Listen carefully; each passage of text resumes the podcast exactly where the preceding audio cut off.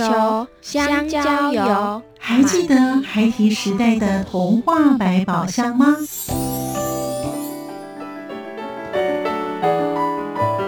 我是桂文雅，世界是一本美丽的书。我是曹俊彦，从小就喜欢画画。我的人生我是王淑芬。当全世界都在下雨，泥泞不堪，全世界。我是王家珍，持续不断，好好的写。我是林世仁，创作儿童文学，让我找到自己生命中的阳光，可以探寻到生命中充满不可思议的兴奋。现在就跟着徐凡，我们一起施展魔法，回到时光隧道里，一起去挖掘笔尖上孩提的奇幻之旅吧。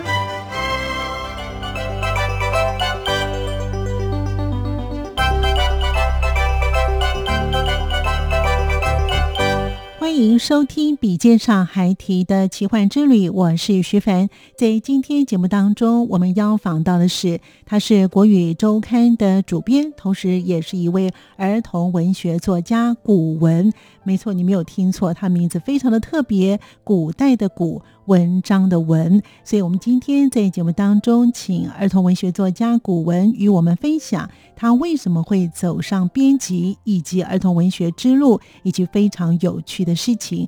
欢迎您继续的收听作家私房话。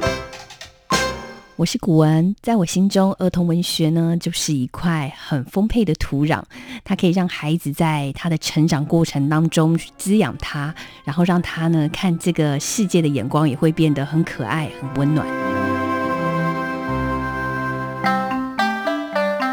声音印象馆单元就开始相信，就是啊，这个耶诞老公公他其实是真的存在。更能够在一个长大的时间点里面，然后去贴近了一群很天真无邪的小孩子。欢迎朋友们收听今天的节目。在今天节目当中呢，我们邀访到一位呢《国语日报》周刊主编，以及他也是一位儿童文学作家的。古文，跟我们听众朋友呢一起来分享他的写作之路。我们赶快呢，请古文跟我们听众朋友先打声招呼喽。古文你好，Hello，各位听众朋友，大家好，我是古文，名字非常的简单，真的，古代的古，文章的文，所以文章会写得好。好，那时候我们也来聊一聊哈，就是您在小学的时候，或者是在小的时候啊，哈，有没有让你记忆呢比较深刻的故事？那这个是这个呢，也会影响到你日后写作。因为您父亲帮你取名叫古文，一定是希望你的文章要写得很好，是吗？哦，好，我来说一下，就是觉得我生长在一个给孩子很多温暖跟爱的一个中产阶级的家庭。然后我想到了一个故事呢，是那时候是大概在圣诞节，我有一天晚上呢，就想说我今天晚呃要来呃看看圣诞老公公是不是真的。你多大那个时候？大概是幼稚园，幼稚园的时候。对，然后我想说我来看一下圣诞老人是不是真的，因为其实从小到大，爸爸妈妈也大概都会用一些这种童话故事啊，然后来这种等于是哄 哄骗小孩，然后来跟。跟我说一些故事，然后我们家其实不止爸爸妈妈，就是给小孩很多的爱。其实我的阿姨啊、舅舅们也都是走这一种路线的。然后我就记得那天晚上呢，耶诞节，我住在我外婆家，我家跟我外婆家是在同一栋楼。然后呢，就想说，呃，我那天晚上呢，来看看耶诞老人是不是真的会来送礼物。就果然，我就听见了稀稀疏疏的声音，我就爬下了床，然后被我发现，就是我妈妈跟我阿姨两个人在那边包装礼物。然后我就说，哇，你看被我抓到了吧？你们两个都是那个圣诞老公公是假的。然后妈妈就说，啊，不是不是，这个是我们要送给你的一份礼物。耶诞老公公还没有来，你继续睡。那第二天早上呢，我就要去拆礼物，果然又有第二份礼物生出来了。所以就让我就开始相信，就是啊，这个耶诞老公公他其实是真的存在。昨天只是。妈妈跟阿姨要送我的那一份礼物，然后耶诞老公公呢，他也为我另外精心准备了。所以我想说，大概是在这样子的家庭里面，就让我对很多的这种童话或是故事，然后充满了一些幻想。对，太有趣了！哇，没想到你那时候幼稚园呢？对，你是中班、大班？对，大概就是那样子的年纪。我心中就出现了一个我要去捕捉耶诞老公公，然后判断 判断他是真是假，然后又被另外一个谎言骗过了以后，就自此深信不疑。可能到我十岁以后才发现啊，一一切是个骗局这样子。嗯，果真后来还是从事文学有关系的工作。嗯，那其实呢，古文呢在大学的时候念的是新闻，那在研究所的时候念的是有关于。美术方面有相关的课程，好，那叫做什么？美术。对我念的是美术研究所的西洋美美术史主。为什么对儿童文学有兴趣呢？嗯，我我觉得应该是说，从我在小的时候就看了蛮多给孩子看的书，嗯，那那一些其实都是我从小到大。在呃，尤其是这个写作教育的养成里面，一个很重要的养分，就是不不管是它是一个想象力的开启，或是文笔的训练。在我大学那个时候念新闻那个年代呢，我就到了一个等于是一个作文教室去当他们的助理老师，去帮小朋友改作文。然后我就觉得哇，其实小朋友写的东西好可爱，好有趣。那就是我就是更能够在一个长大的时间点里面，然后去贴近了一群很天真无邪的小孩子。所以我就觉得说，嗯，那如果有机会。可以为他们写写一点什么东西呢？应该是很不错的。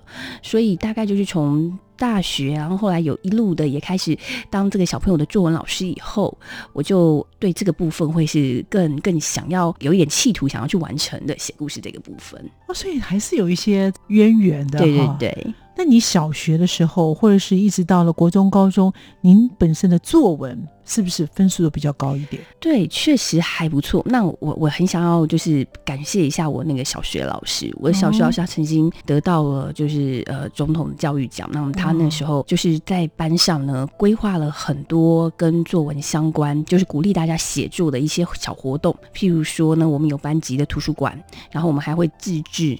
借书证，然后甚至是呢，大家会不定期的把一些你珍贵的收藏带来，大家一起鉴赏，然后写文章，或是老师会带一些些什么戏剧课，安排一些戏剧课，我们自己写剧本啊，大概是这样这样子的活动，然后让我们能够很开心的。享受在写作里面这样子哇！那个时候你们多大？是中年级还高年级？高年级，高年级就让你们写写剧本，对，写剧本哇，真的不错哎！你看那个时候，现在的教育有，好，现在因为现在有推阅读，对。没想到你老师真的是，难怪是总统教育奖，对对对，非常一个优质的老师哈。所以你看，这个教育真的非常的重要。那老师如果他在他的专业领域当中能够启迪一些孩子，在你们班上后来有跟您一样从事于写作工作的吗？写作的倒比较少，但是也有跟我一样在类似从事编辑工作的，还是。有一些间接的影响哈。那现在呢，您自己本身呢是在国语日报啊，而且您也当了主编了。那对于儿童读物，您个人认为重要的因素是什么？因为在编这些读物太多了，而且国语日报的儿童读物，其实在我们国内来讲，其实是数一数二的好，而且非常的用心哦。好，那您个人认为？重要的因素需要具有哪些的条件在里头？OK，好，那我现在负责的这一份刊物叫做《国语日报周刊》，那它的对象是给五到八岁的孩子。那其实我大概在每一个礼拜呢，我都会跟一些知名的儿童文学作家邀稿。那我觉得呢，就是儿童文学呢，它主要就是它会有很美好的图像、美好的文字，然后把它们包装在一起呢，它就是一个给孩子看，不管是在启发他的想象力。或者是他的训练，他的一些文字的敏敏锐度，然后都是有帮助的。那也开启了可能他是认识世界很不一样的文化，好认识世界的想象，大概是一个这样子的功能。这些的儿童文学作家都需要符合您刚才讲的这些的条件，还是？你们自己本身也希望能够有不同的作家去写，譬如说有些作家特别专长在科普，那有些是专长在阅读，那有些可能专长在文学类，或是呃在大自然方面。对对对，都会有吗？都会有，就是儿童文学，我们尽可能提供越多元的素材给孩子，那当然是越好的。所以就是会我们会网罗各个领域然后的写作人才，然后来帮孩子写故事。啊其实您个人的作品也有写了好几本哦，像是《海马小花上学去》《海马小花逛超市》《慌慌张张的耶诞老人》哈。从小的时候呢，对于耶诞老人的怀疑到相信，后来才知道说哦，原来还是个美丽的谎言哈。对，那以及你最近最新出的《这座城市超乎想象》了，这本书我觉得非常的有意思啊，因为它是一个。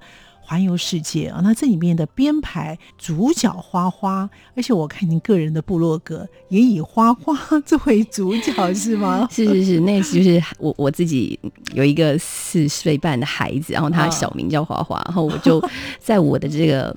故事里面设定了一个小花部长的外星人角色，对，那这个专栏是来自于我自己在国语日报周刊上面的一个专栏，那他是在带领孩子认识一些世界的文化、世界城市的文化，嗯，对，所以有这样子的一个设定，然后是透过三个外星人，然后他们来到地球，好，然后呃进入到各个不同的国家，然后各个不同的城市，然后里面有一些很特殊的风土民情。然后就让他在外星人的眼光，然后来看不一样的地球，然后给予孩子一些呃知识。我觉得你这边的蛮好一点哈，就是会带孩子去逛各国的博物馆哈，还有呢，他们一些非常特色的一个人文啦，啊，像譬如说京都就是。道和神啦，等等哈，因为他们的寺庙是比较多的。哎，我觉得特别的是呢，就会有一个就是小花部长来解惑哈，可以告诉小朋友这些妹妹嘎嘎，或是他们觉得很有疑问的哦。这个是你当时在写这个的时候呢，就有一个特别。希望由这些解惑能够让小朋友能够更清楚这个地它的一些不管是人文或是一些历史故事嘛。嗯，对，小花部长来解惑呢，是呃等于我在专栏完成之后，他要成书的过程当中，我跟我的编辑讨论出来的。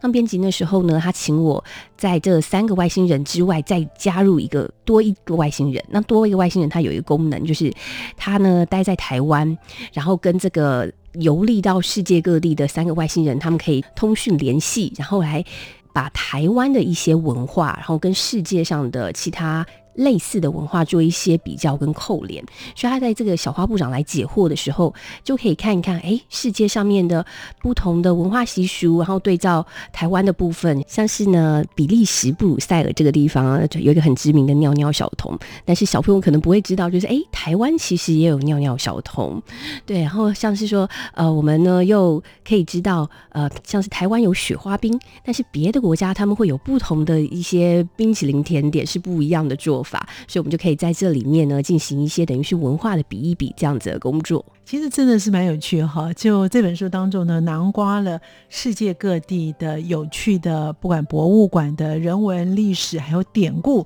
都在里头了。那因为你都是以小花为主啊，因为刚才有提到说你的女儿呢是花花，小名叫花花，所以上学去啊，逛超市啊，就是随着她的成长写的嘛。哦。呃，海马小花上学去啊，海马小花逛超市，这个是那个出版社编辑跟我说，他想要在。一系列的绘本里面融入了一些呃孩子的品格教育，对，但其实那个时候我的孩子还没有上学，然后但是他其实那时候还是一个婴儿的时候呢，有一天我就在想说，哎，什么样的状况下面小朋友可能会需要一些品格上面的这个养成？我想到的是一个上学的孩子，他可能需要呢养成的是他很呃可以跟大家友善的相处，然后我们就创造了一个有一天呢一个海马小花，然后他去上学了，但是他在第一天。上学的时候就被班上的很多事情吓到，包括说有同学在吵架，然后包括说老师可能很凶，好，所以那个一只小的海马，然后在一个上学的过程里面，立刻很退缩的跑回家，然后爸爸就跟他讲说，那也许你可以教大家，就是我们呢要管理好自己情绪的好方法，好，这个大概是希望孩子们可以管理好自己情绪的一个品格的教导。那另外那个海马小花逛超市是希望大家要有公德心，我们到。超市的时候，我们可能不可以每样水果都捏捏捏，好，好，或者是说，呃，看到有试吃的时候，跑过去一次吃好多盘，好，大概就是一个教小朋友逛超市的一个小公民守则，嗯，大概这样子的概念。那慌慌张张夜大老人呢？你小的时候的记忆吗？对，慌慌张张耶诞老人啊，这些不好意思说，觉得有点像写自己。有时候自己出门的时候都有一点慌慌张张，一下忘了带钥匙，或者是一下忘了关暖炉之类的。好，然后这个慌慌张张耶诞老人呢，他就是在教小朋友一个守时的概念，或者是说你应该要在出门前的时候把一些该准备的事物先准备好。然后这个慌慌张张老耶诞老人呢，那天就因为很多事情没有准备好，出了很多的包，然后他后来就。大彻大悟一个这样子一个故事。那你个人有大彻大悟准时了吗？嗯还在很努力的 朝这个目标前进。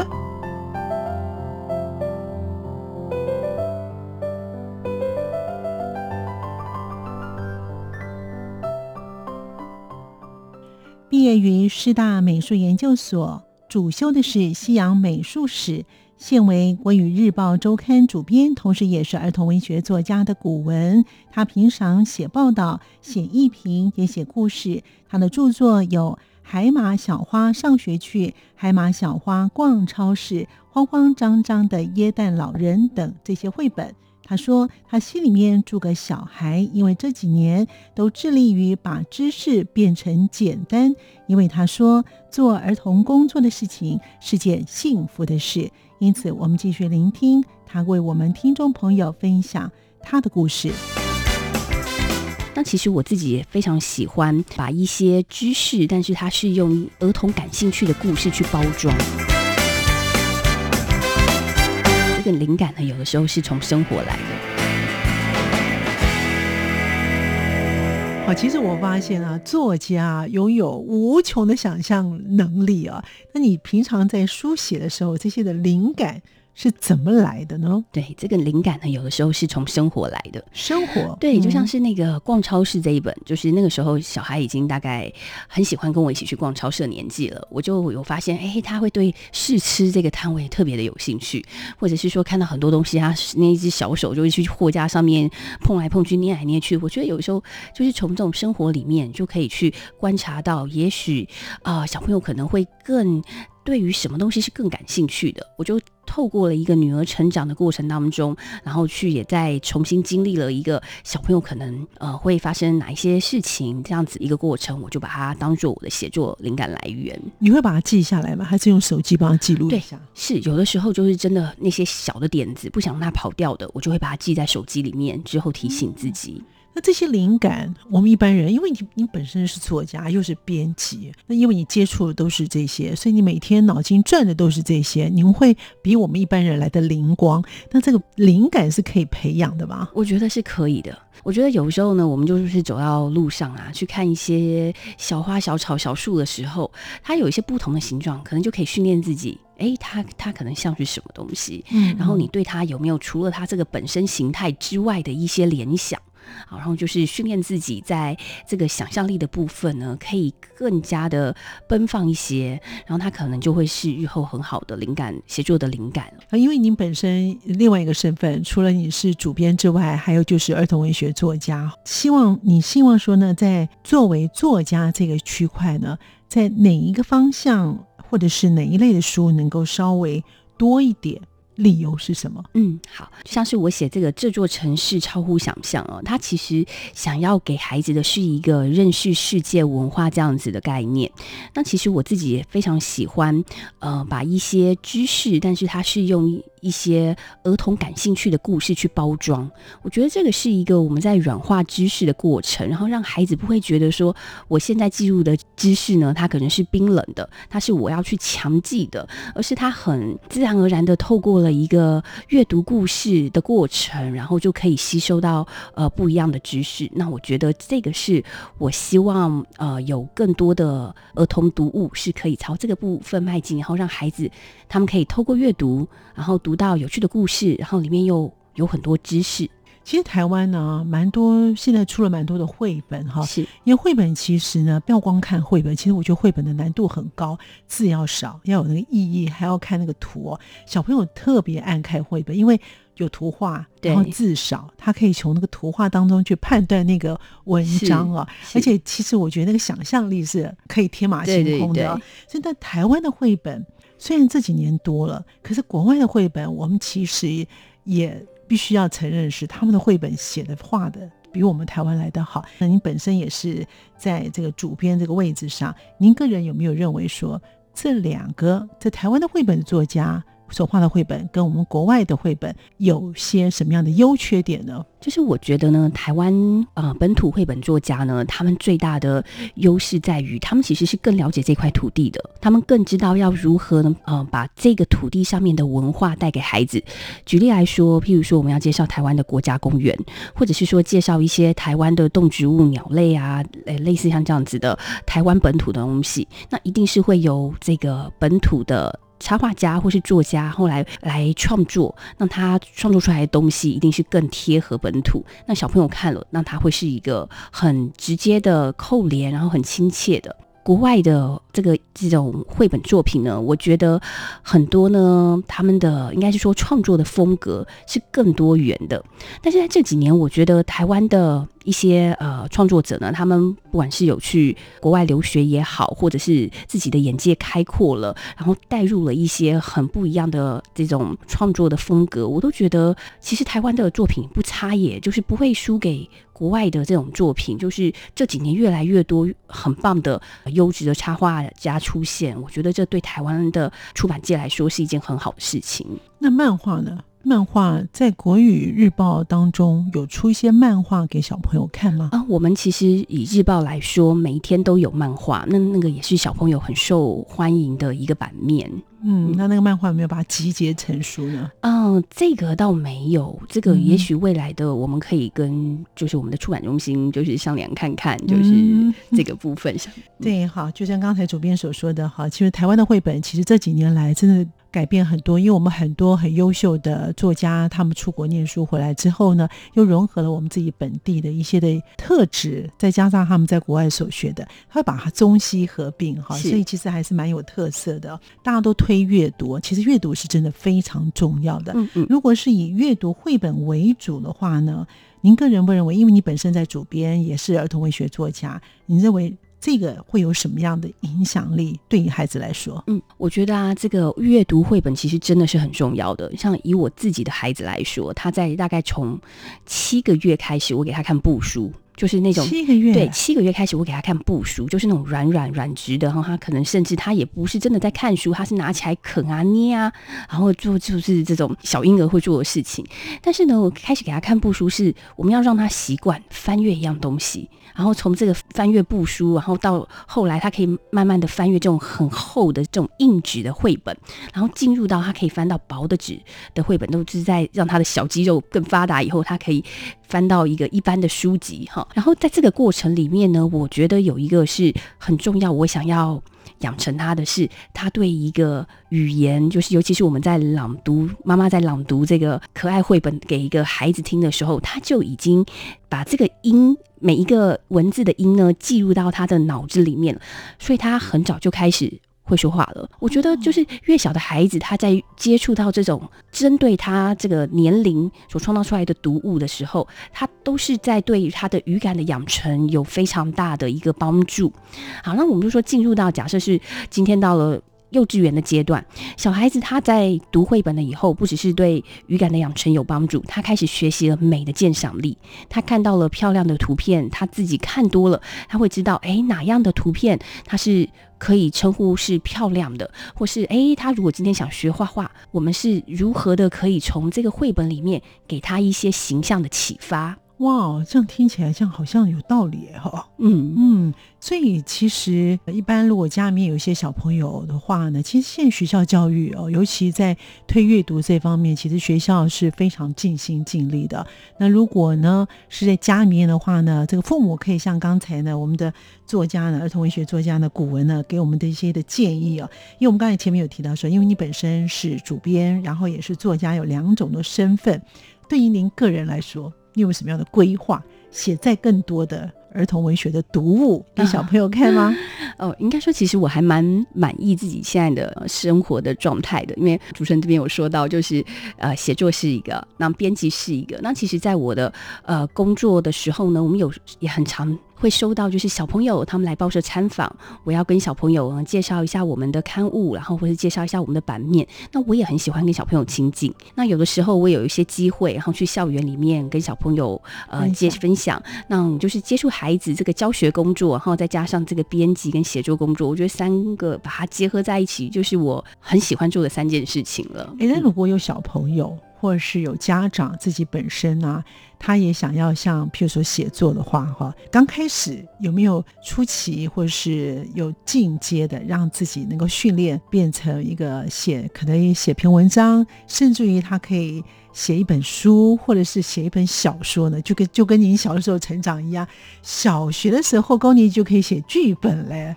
很厉害耶。嗯，对，我觉得最重要就是想到什么就。不要害怕，就都把它写下来。那其实现在有很多的报章杂志，他都可以接受投稿，那就是鼓起勇气去投投看。其实投稿没有这么的困难。对，那我们自己报社也有每一年有针对喜欢儿童文学创作的这个创作者们有有一个目的奖，然后你很欢迎大家来投稿。哎，那小朋友也可以投稿，对不对？啊，小朋友的话就可以投到我们国语日报的儿童园地，或是国语日报周刊的儿童园地。你们会录取多少名？以我们的周刊来讲，我们大概每一每一周呢，我们会录取大概四篇的文章，然后三篇图画这样子。所以他们只要写文章就好了嘛？对，可以只写文章或是只画画。对，那当然，如果两个都想要创作的话，也都很很欢迎的。哎，这蛮多的哈，总共有七篇。对对对，哎，倒是不错哎哈，而且还有稿费，对不对？是是，还有稿费。好，那其实呢，作家跟编辑的工作，其实我觉得都很辛苦，尤其呢，在一些有压力的时候，我也很想要了解一下，也很好奇。那古文你自己本身在有压力的时候，你怎么去舒压呢？舒压哈，我觉得大概就是去逛个街。然后去吃点美食，我觉得大概可以度过一个当下的难关。但是如果说是有那种长期的，就是写作很紧绷的时候，我觉得我可能呢会好好的放松一整天，什么都不做，可能就是在家里面就是耍废也好，或者是就是瘫坐在那边睡个大头觉，什么都好，就是让自己先不要去想这件事情了。好，然后等到真的有觉得自己的能量好像比较够了，我们再回头，然后再来想，就是换个角度重新出发，这样子就是会对自己是一个比较好振作的方式。哎，那有没有说写东西写一写，哎，好像不是你要写的东西，然后甚或于呢，别人写的东西你要修改，你总会有碰到一些的瓶颈的时候。那这样的话，身为本身是作家又身为是主编的，您个人本身会用什么样的方式？会找同事？来帮你看呢，还是说你自己休息一下再来看一次？对，我觉得有的时候找一个呃同事或是一个其其他的在不同领域的人，就算是不是同事，可能只是呃我的朋友们，他们会用一个别的，就是等于是一个第三人的一个观点来告诉我一些，哎，他觉得这个故事怎么样，或者是说他给我一些方向，我都觉得那是很好的，然后我们会吸收到更多不一样的观点。那如果想从事儿童文学的人的话，古文是不是有一些给他们一些建议呢？嗯，那就是把自己想说的、想写的，哈，尽可能的就把它完成，然后把它寄到报社，然后我相信呢，终有一天会有欣赏你的人出现。嗯，是就要持续的写，对，持续的写。哦，那当时您自己本身要当作家之前，你有规定你自己吗？因为你本身就是在这边工作了，哈。对，那你是。边审别人的东西，你那个时候你自己想写作的时候，你有规定你自己一个月要出一篇呢，一个礼拜出一篇呢，还是有什么样的给自己一个定律吗？嗯嗯，我们就是每一个作品呢都会有。都会有编辑，所以我会跟我的编辑来商量。虽然我是别人编辑，但是我自己也是有编辑，所以我会跟那个我的编辑商量。哎，我大概多久比较是一个比较适合交稿的时间？大概在时间已经快到的时候，我编辑也会提醒我，就会开始有点压力了。然后等到压力真的来的时候，就觉得好可以了，差不多也准备齐全了，可以下笔了。那我们就开始创作，大概都是一个这样子的过程啊。我真我很佩服作家，我觉得每次呢，我们要在写东西的时候、写文案的时候，我是绞尽脑汁，我都甚至觉得说啊。真的是用的时候才发觉是书到用时方恨少，就觉得自己书念的真的是不够多。你们作家也会有这种感觉？会还是会有？写不出来的时候，我就去看一点别人的作品，也是对自己很好的刺激。好，我们今天呢非常的开心，邀访到的是儿童文学作家，同时也是国语日报周刊的主编古文，他名字真的非常的特别哦。还好他写的都不是古文，我们都看得懂。好，谢谢古文到节目当中来，也谢谢听众朋友的收听，我们下次见了，拜拜。谢。是阳光，翅膀打开了世界之窗；是阳光，翅膀环绕着地球飞翔。感谢您的收听，我们下次见。